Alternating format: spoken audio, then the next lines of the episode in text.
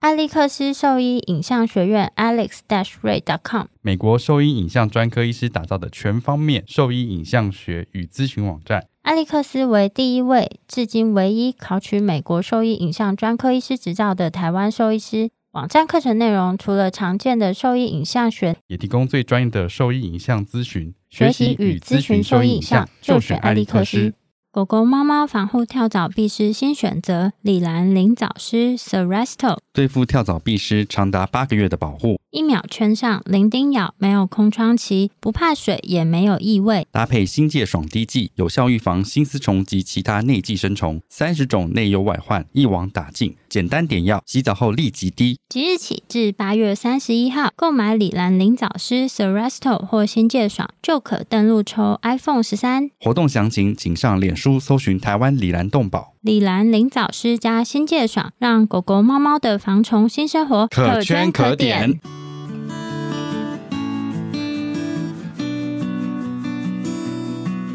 你现在收听的是 Wonder Vet Talk 超级好兽医的闲聊时间，我是兽医师林哲宇 Steven。我是兽医师肖慧珍，在这边我们会用轻松谈论的方式，带给大家一些简单而正确的小动物相关资讯，也会和大家分享一下兽医师日常发生的有趣事情。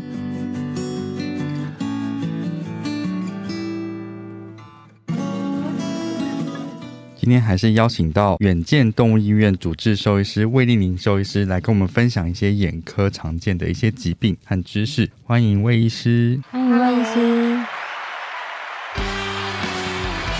不要再放这个烂到死的开头 了，好，不要，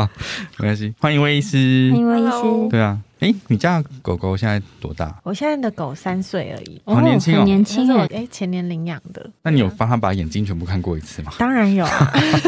他我一领养它，我就帮它电烧、倒插睫毛，然后结扎，然后拔了乳齿滞留这样。对啊，哦因为你看我们那天就是有一个饲主在跟我讲说，因为他狗狗开完刀，膝盖骨外侧异位，然后又有十字韧带断裂问题，哦然后就他就问我说，我有没有养动物啊？然后他们狗是这样子，那如果他以后要再养的话怎么办之类的？他说可不可以去帮他挑？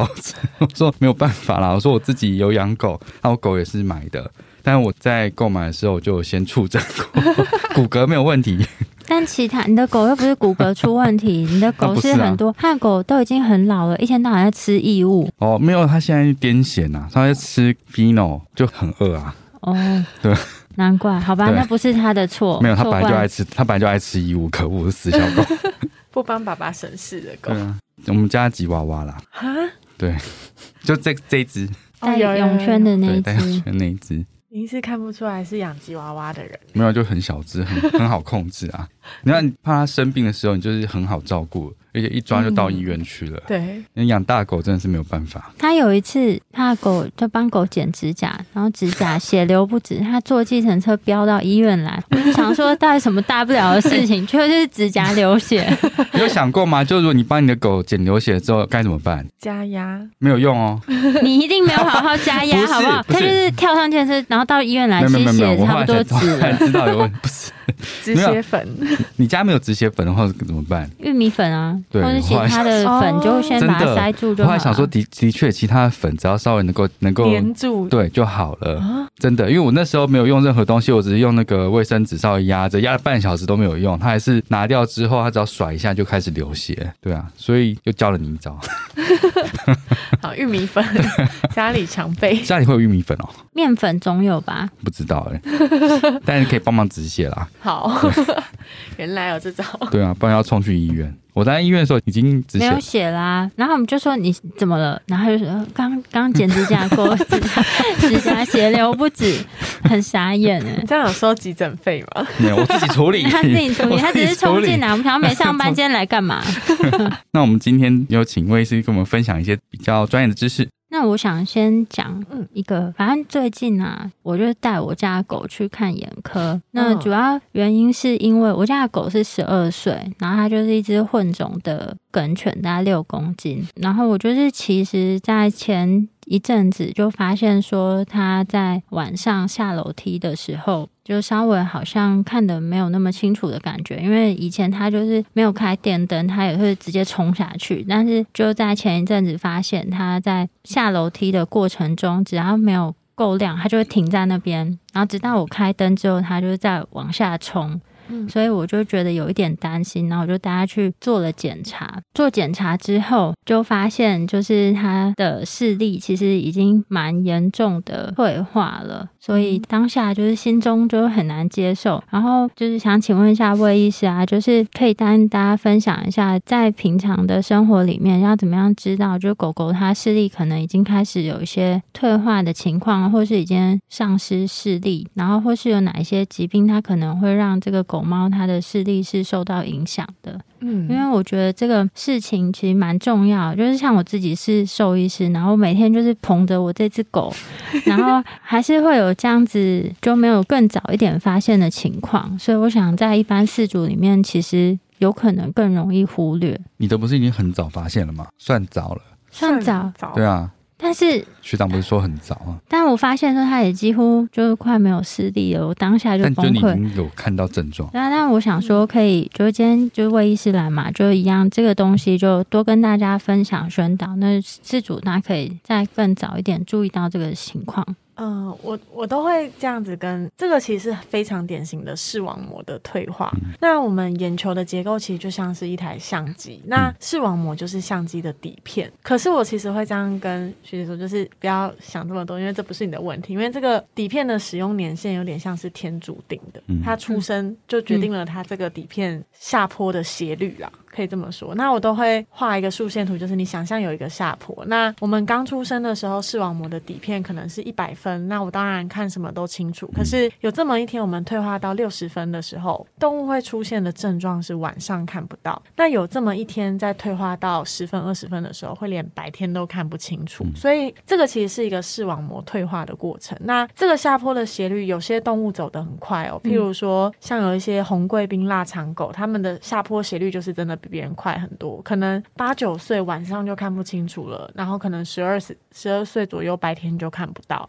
当然有一些狗就是哎十三十岁哎晚上都还看得很好，那种就是下坡斜率很缓的人。那梗犬其实本来就是视网膜底片不会到特好的狗种哦，，真的吗？对，不会说哎、诶特别好这样子，对，所以我觉得十二岁晚上看不清楚，其实是非常常见的事情。那对是几乎每一种狗种，它的这个视网膜都会嗯随着年时纪一定会，每个人都一定会的。嗯就是视网膜退化是一个必经的必经的过程，只是每个人的下坡速度的快跟慢的差别而已。那我觉得其实十二岁晚上看不到是九成九的狗其实都有这个问题。啊，真的吗？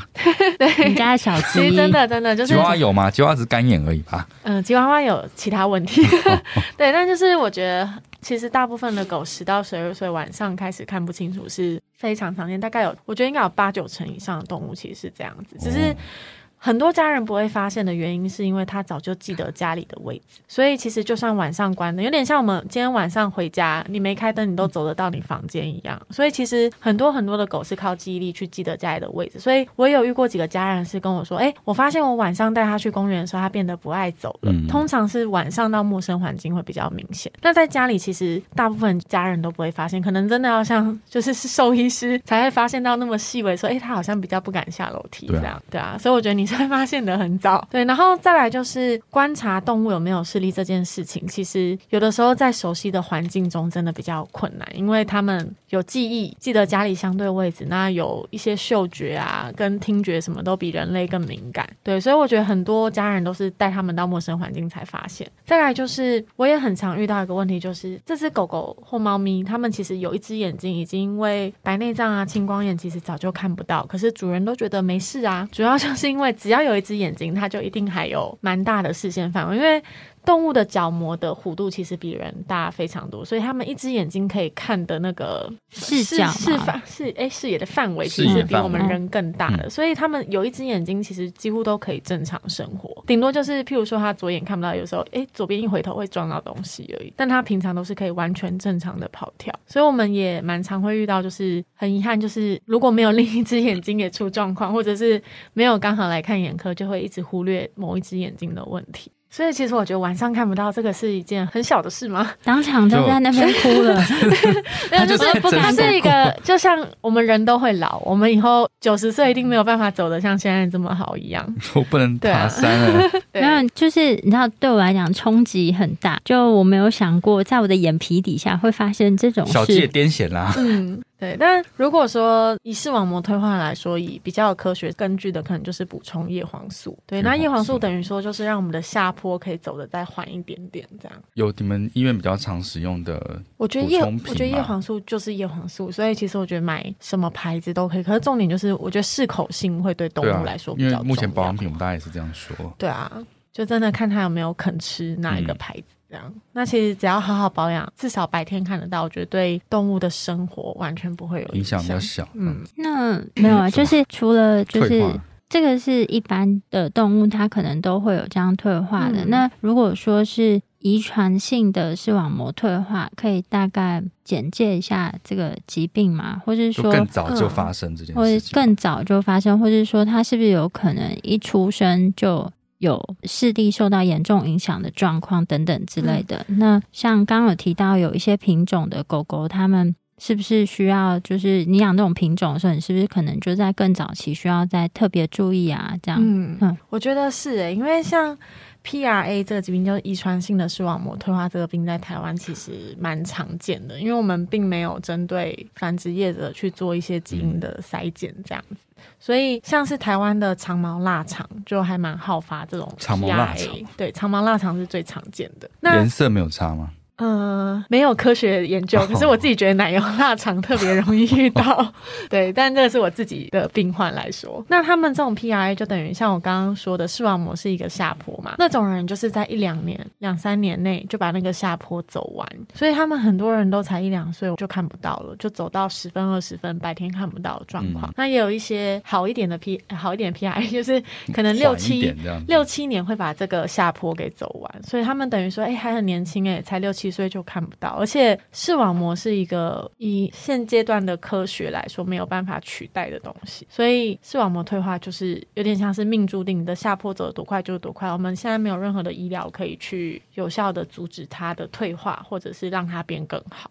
所以其实基因筛检会蛮重要的。那像是台湾几年前就有一群腊肠爱好者，他们就是自费，然后很大量的去做了这样子的筛检，然后就有找出来说，台湾好像将近有三分之一的腊肠其实是有带源的。那这个东西是你爸爸有、妈妈有，加起来你才会有的。对，所以他们至少在当初那时候就把一批这个 PIA 的病患挡下来了。就筛选掉。对对对。那有带源代表说它一定会发病，还是其实不一定？有带源不一定会嗯发病，可是如果说他刚好又跟一个带源者，两个人生下的小孩就有可能嗯就会发病。一定会就发几病。几率就会对对更对高。那像比如说，我比较好奇，就是做这个基因筛检啊，一般都是用什么样的方式？因为我有了解一下，嗯有一些是用口腔，算是口腔黏膜嘛，然后还有对一些是用抽血的。那这两个的差异性在哪？还有它的准确度这样子，或是假设你。不是这些品种，你做这些检查是不是有意？会不会一次问太多？嗯、其实抽血或口腔黏膜筛检，我觉得都可以，但有的时候台湾会卡在公司很容易 倒掉，倒掉，所以有的时候就是每一年都要确定一下那些公司还在不在，然后那些 筛你说检的做这些筛检筛检的公司 啊，对，然后或者是有没有换什么代理啊什么的。对，那像之前的话，我们都是用口腔黏膜采，然后会送去英国那边做检验。国对，然后台湾现在他们有没有自己做，我现在有点不确定哎、因那为之前好像有做的那家公司后来就不见了。那嗯像口腔黏膜筛检跟血液筛检，他们检测的基因是一样的嘛？因为像 PRA，它是单一基因造成的疾病，或者说它目前为止是觉得它是多基因，还是没有一个嗯定论的？ PRA 这个病其实有好几十种 type，然后它其实嗯都有慢慢的在被定序出来，然后每一种狗种好发的那些基因片段其实是不一样的。所以哦就是所以你如果翻开课本，就发现有一大个表都在讲 PRA。所以就是，如果说这样子，我的认知是，就是 PRA 其实它就是一个疾病的总称，但它对下面可能是有很多的基因在搞鬼，嗯，然后我们用不同的筛检方式，其实可能只能筛检，不管是口腔黏膜或者血液，我们只能筛检出部分部分的部分的部分的基因。嗯嗯所以今天就算是好发品种或是非好发品种，基本上来说，你筛检的这个大概就是在育种上面有差异有意性，义而已。对嗯，比较有意义。但是如果是在呃，就疾是病上的筛疾选，病的筛选，就是说到底确定它有没有这个病，基本上是没有太大意义。对，我觉得是、欸，哦就是我们大部分有些事主会问我说，哎、那要不要验？我就说，嗯、他有要生小孩吗？没有，我结扎了。我说，哦那我就觉得没有必要，所以其实不会 routine 去验这个基对因，就是因为它的意义没有那么大。除非说他事主是有想要让他有后代的，嗯，那我就会觉得保险验一下这样。那一般来讲，要怎么样去确诊这个疾病？确诊嘛，嗯对，比较确定说它是有这个问题的。嗯、大部分都还是直接去看他的视网膜做眼底检查，诶嗯我有点有点忘记说，你们在做眼底检查不是有呃直接？跟眼间接的。那这个两者你会怎么去做选择？还是都会看？其实直接眼底镜你要跟动物贴的非常非常嗯的近，然后就是那种它嘴巴一回过来可以咬到你脸的进度，哦所以可是其不实是会有那种挡？眼科医生都还是会用间接眼底镜，就是你会看到我们拿一个透 lens，镜啊，对对，一个透镜这样子去对它，那透镜很漂亮，对啊， 自己有珍藏几个这样。 对，所以其实大部分都还是直接去看眼底检查这样子。那像是台大动物医院，我们几年前有买一个 OCT 的仪器，那对，是什么就是简单来说，就是眼科的有点像电脑断层的概念，嗯就是我们可以直接去看它那个视网膜的厚度，那那个也是一个诊断的依据。只是因为那个检查，大部分动物会需要麻醉啦。对哦 OK，但它扫的速度很快吧？很快吗？如果动物配合的话，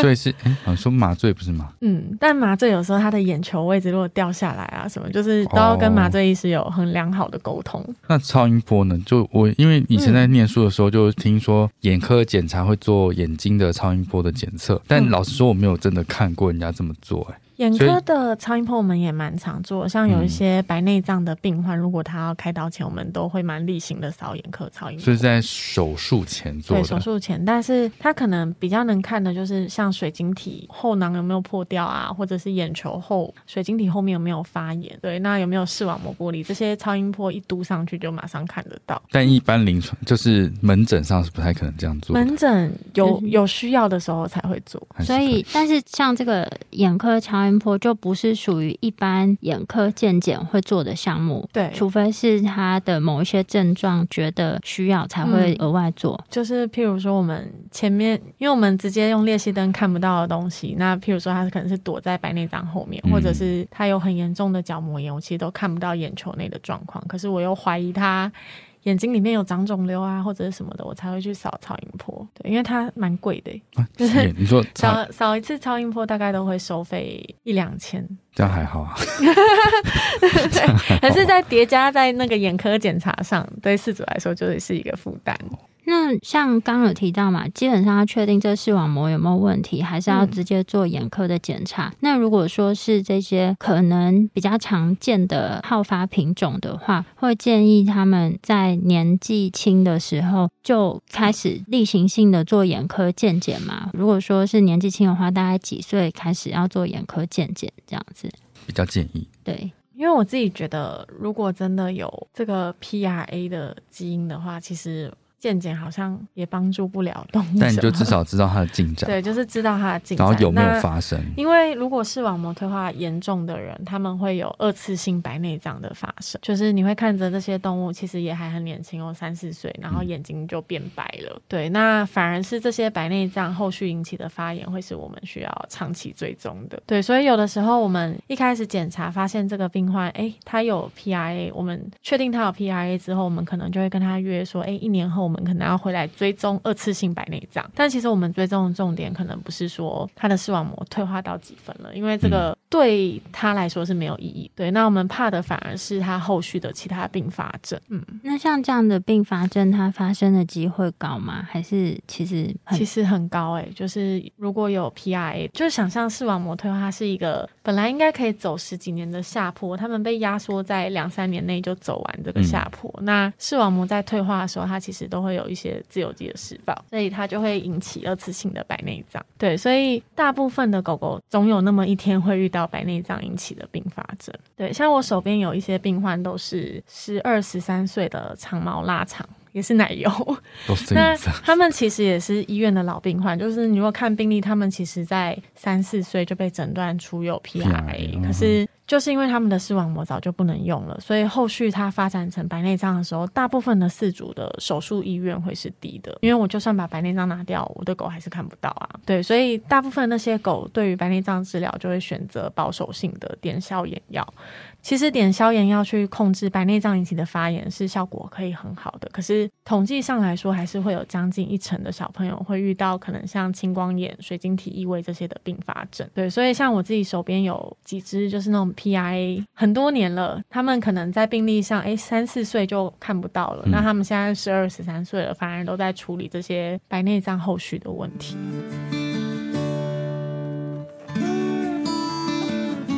我是小动物眼科兽医师魏丽宁，你现在收听的是 Wonder Vet Talk 超级好兽医的闲聊时间，最专业的小动物知识 Podcast 频道。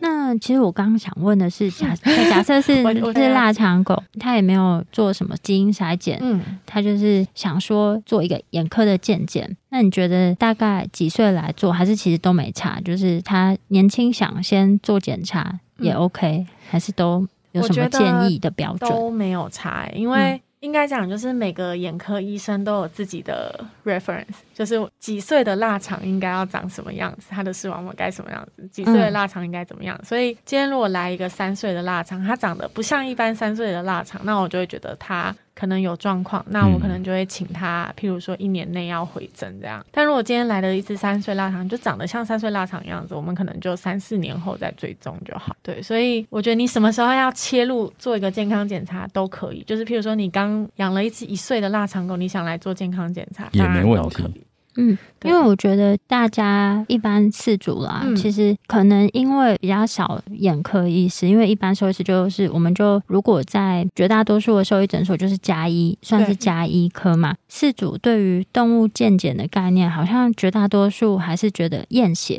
最嗯主要的，是验血是最主要，嗯大家好像都没有想过，其实眼睛可能是可以早期做健检。就是就像我说，如果你早期发现说你真的已经有 PRA，然后又有二次性的白内障。嗯，他可能完全没有做这件事情的时候，他完全不会知道。就他每年都健检，但他眼睛都是没有做检查的。是有可能的。对啊，嗯对啊，对，所以我觉得眼睛定期检查这件事情，应该是要稍微被宣导一下。一定是有做有安 心。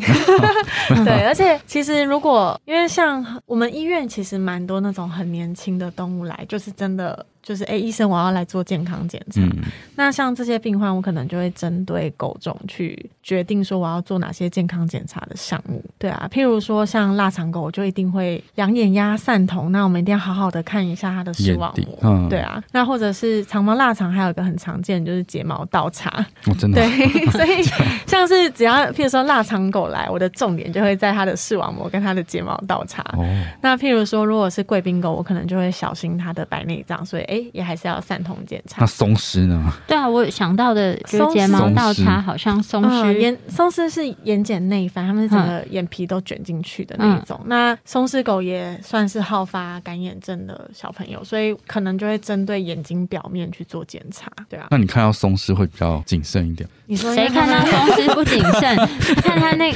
看他的样子，大家都蛮谨哦松狮慎。就是表先戴面嘴很可套爱， 对，杀伤力十足，对 柴犬也是啊，现在那所以这些在医院也是大宗吗？呃松柴狮跟柴犬，松狮这几年比较少哎、我觉得，哦可是柴犬真的是当然有，像柴犬就好发青光眼，所以青光眼可。能每次来我都还是会做眼压的测量。如果是来健康检查的话，哦我以为你们的眼科的那个健康检查会都做，就是从角从膜、呃泪结水膜，量啊，对对对，这些全部都。做是 吗？对当然可以，如果事主要付这个钱的话，因为感对，因觉为像我我们我我医是院是，我我是嗯觉得说，现在他们如果要做一年度健检的话，他其实对不会在乎那个一个总额啦，嗯他可能是希望说他比较做全面的检查这样子。对那如果假设以一个比较完整的眼科的健康检查，完整的眼科健康检查大概会包含哪一些项目？如果是要比较门诊健康检查的话，那当然就是测泪水量，然后测荧光染色。就角膜的部对，分，嗯那荧光染色的话，我们可以去看一些它泪膜、泪水的品质，嗯然后还有它有没有受伤，跟它鼻泪管有没有通。嗯，然后再来，我们可能就会测量眼压。那眼压好的话，我们就可以点散瞳剂，把它的瞳孔给打开来。那我们比较能完整的看到它的水晶体跟视网膜的状况。嗯所以比较完整这样一整套的眼科检查的话，像以台大的收费就是两千七，这么便宜， 对，哎、那不错哈，嗯 大家这么快多便来宜做健康检查，这样哦2700嗯对，很便宜吧？你的验血都不止这个钱了，是， 对。啊，是再吧来？就是散瞳的嗯这是全部了时间也会需要等啦这。已经是全部了，对，全全部一般的门诊检查，这样已经很很便宜但了。但其实这样就已经很完整 了。对啊，所以，如果说就是有在听的听众，你想要帮狗狗做眼科的健康检查的话，可以考虑就是台大动物医院眼科门诊，对啊对，两千七耶，因为我觉得蛮一多串麝香葡萄两千七了， 麝香葡萄今年听说不 止了，真的吗？哦谁会把它这跟麝香 葡萄比价？对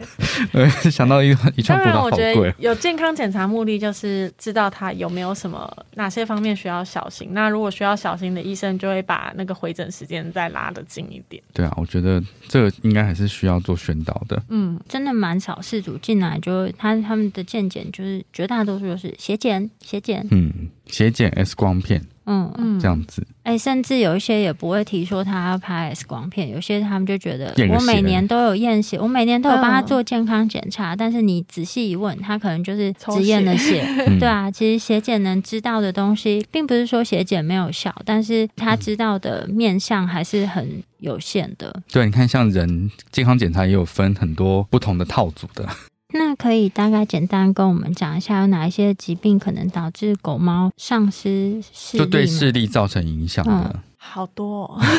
真的很多。其实嗯哎、那我们讲一个，刚刚讲了一个这个视网 PRA，膜的问题。那这个会发生在猫咪吗？比较少哎、因为猫咪它们都是那个系统性的问题嘛，猫咪比较多人都是因为像高血压引起的视网膜出血，出血这是最大宗的。那怎么发现？通常都是真的猫咪瞎掉了 瞎到了，瞎掉了才会带来。可是猫咪瞎掉是不是更难发现啊？猫咪其实反而好发现，因为它们平常喜欢去追一些小东西，对，所以有一些饲主就发现说，哎、我在跟它玩逗猫棒的时候，它不理 我，可是你知道，有时候它们不理你就是不理你 啊。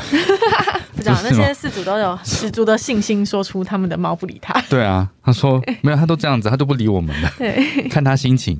应该这样讲好了，就是以视力来说。我们假设今天有一只动物失明，它的嗯主诉是失明的话，我们要往三个方向去做检查。第一个就是它的视轴清不清透，那视轴清不清透包就是含你说这个角膜途径炎嘛嘛，对，嗯途径上有没有什么障碍物？譬如说，它可能有很严重的干眼症引起的角膜炎，这也可能会引起它失明。白内障如果它成熟了，白内障也是会挡住视线，也会引起失明。所以，针对呃视轴上清不清澈，这是第一个检查方向。那第二个检查方向就是视网膜，因为其实视力最关键还是出在这个底片。那再来就是视网膜的检查，如果也 OK 的话，再来就要往神经去找了。嗯所以你又跑到神经去了吧？嗯，我就会转到神经科去。 对对，所以如果我通常排除前面两件事 情，就转神经科我就会转神经 科。哦我以为你会继续处理。 嗯，可能能力不足这样。对，所以原则上就是这三个大方向。所以其实认真说起来，什么白内障啊、青光眼、干眼症、葡萄膜炎这些，全部都有 可哦，能全部都会。所以现在我会们引起失明。只要这个结构上有造成病变，都有可能会对影响你的视力。是哎，好像讲废话。对 啊，对，没关系啊，就对不起是讲清楚一点 嘛，因为可能每个人理解程度不太一样。 那简单大概讲一下，猫咪有其他除了刚讲高血压的一些视力上的影响，猫咪有常见的遗传性眼科疾病吗？猫咪的遗传性眼科疾病真的比较少诶、它们平常在门诊中会遇到猫咪失明，大部分大宗就还是我们刚刚提到的视网膜剥离出血。哦，嗯那再来可能是青光眼，猫咪嗯青光眼，猫咪的青光眼，因为猫咪它们太耐痛了，所以几乎来就诊的青光眼病患都是那种超级严重的青光眼。你说对眼压大概多少呢？就可能一量是那种七八十的那一种。然后再来就是因为猫咪它们是一个很有弹性的生物，所以有的时候它们的眼压上去的时候，它们的眼球其实会被撑大，所以撑大之后，它的压力就暂时的下来嘛，那慢慢慢慢的又再撑大，又再撑大，所以很长猫咪青光眼来就诊的时候，其实都是已经大小眼的程度了。这么严重，对，哦，嗯但它不算，它就是嗯，慢性的，比较没有那种急性的问题吗？猫猫咪比较少，不会像柴犬那样，对啊，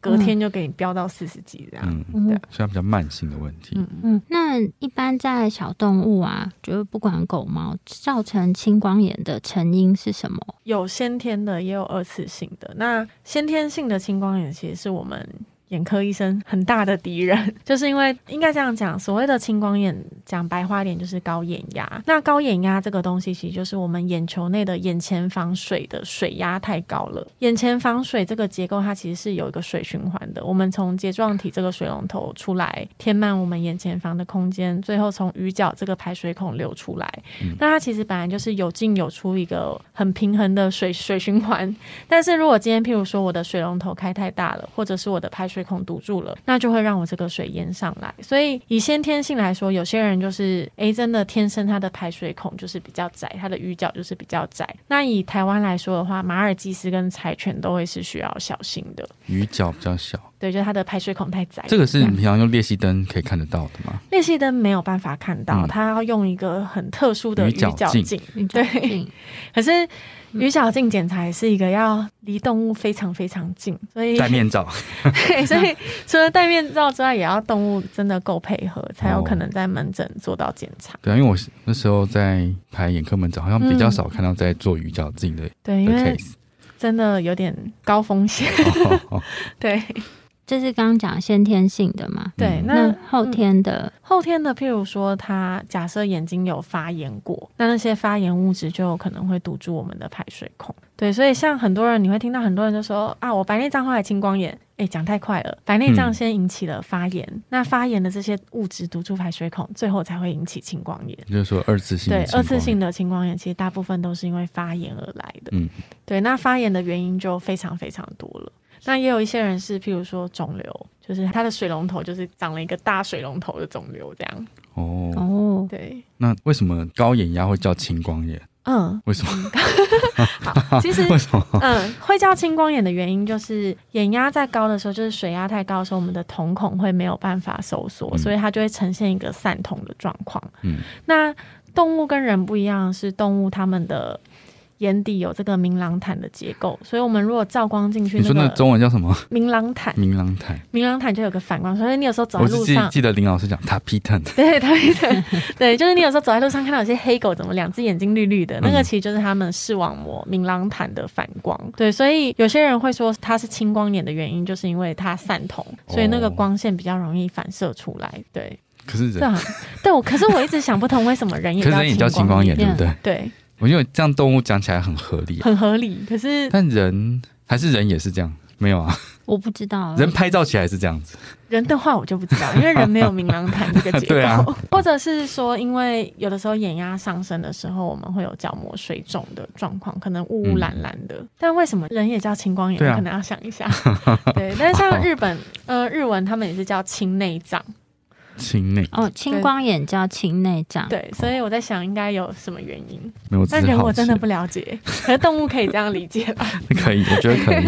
对，听起来非常合理。那青光眼就是一般在临床上会看到什么样的症状，或是事主事主在家里面，他们可能会看到什么样的情况？嗯哦如果是刚刚讲的先天性的话，其实大部分的家人会发现，真的要看家人的敏感度。哎，那以台湾的事主来说，大部分都是因为失明才会带来我们诊所。我们如果画一个竖线图来看，正常动物的眼压大概在十到二十嘛，眼压高到三十的时候，其实大部分的动物你是看不太出症状的，顶多就是注意到它的眼白开始有一些比较粗的血丝。眼压再高到四十的时候，其实动物就会有疼痛的感觉。可是疼痛的感觉，说实在的，像我们人可以直接说出来啊，我觉得我整个人在闷胀痛，很不舒服。可是动物不会讲话，所以眼压到四十的时候，很多动物是完全没有症状的、哦，顶多要很敏感的家人才会发现说，诶，我的狗最近比较不理我，或者是它最近精神食欲比较差。那有一些比较会表现疼痛的狗种，像是柴犬。犬，可能就会眯眼睛给你 看，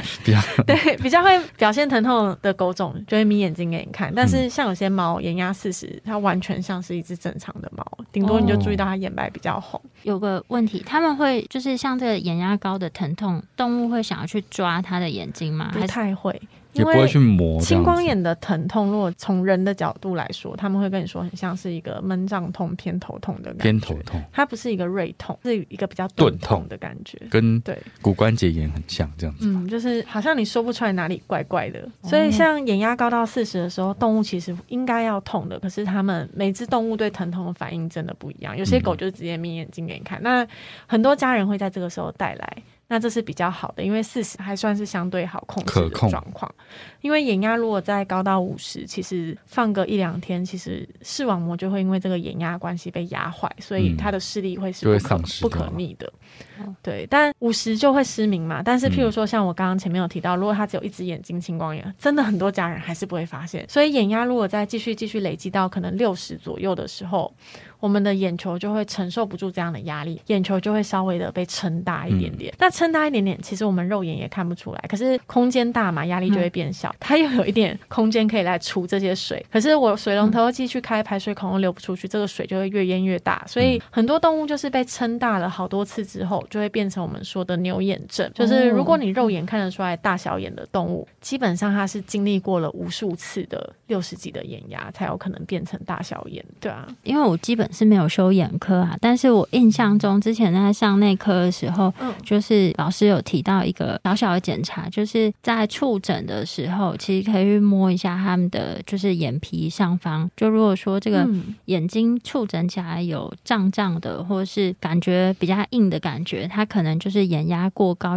就要小心，是不是有这样子的问题？那这个触诊，你觉得它的可信度，就就是或是准确度高吗？或是你觉得这个有可能会是你判断的依据之一吗？可以，可是通常如果你摸得出来，觉得这个眼球很超硬的，硬嗯其实都是五六十的眼压。哦，对，所以如果就是他平常家里每天都摸他的猫，今天发摸呃或是摸他的狗，哦突然觉得今天眼眼睛摸起来特别硬，也有可能有一点点变化。对，哦，你的意思是说每天在 家每自天己每天在家摸对的，要对啊有自己的 reference，、对哦，对对，但这样如果可能会今比较有参考性。然后我想说，对你单一一次这样摸，每只不同，因为你其实不知道正常的眼球摸起来应该要对有啊什么触感。嗯所以你摸对嗯自己家的，我觉得这样好像比较有意义对啊。对，就是给事主有一些想法，因为每有哎、其实狗猫啊，以前有看过一个嗯 paper，他就说，像有些动物它们在扫超音波的时候会很紧张，那有一个让它们放松的方法，就是你加去盐就轻轻摸它眼皮上方。我心想说，怎么可能？它已经很紧张，它咬 了，谁会让你摸它眼皮上方？可以所？吗？我后来就因为这有点荒谬的 paper，然后我有时候看到有些动物，我就会就去摸摸它们的眼皮上方。有用吗？我觉得好像有些动物会，所以有时候我就会问一下，就事主有来，我就问他说：“你平常会不会摸他这边？他会比较放松。”我就会很好奇，其实好像也没有啊。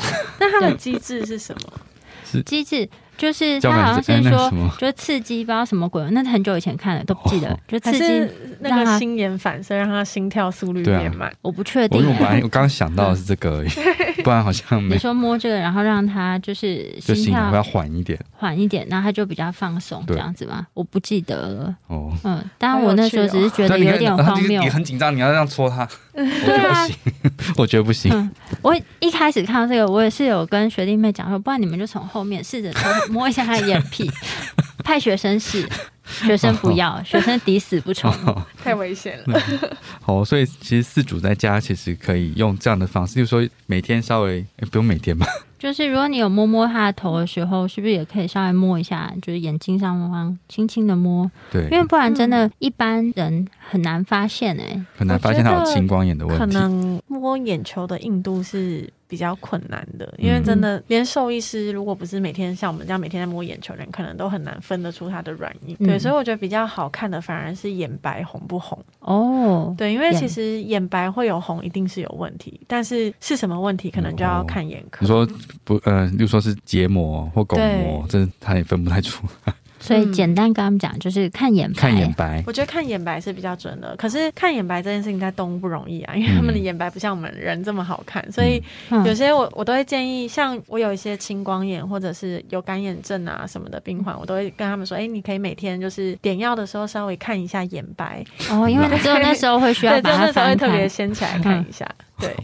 但如果是一般的饲主，有一天发现自己的狗眼白红了，那我会建议他们一定要来做眼科检查，因为嗯干眼症、角膜溃疡、葡萄膜炎、青光眼都有可能会眼白红。哦对所以可所以能红眼就是一个红眼是一个需要表去征注意 的表征。对，只是红眼甚至在很多动物医院的家医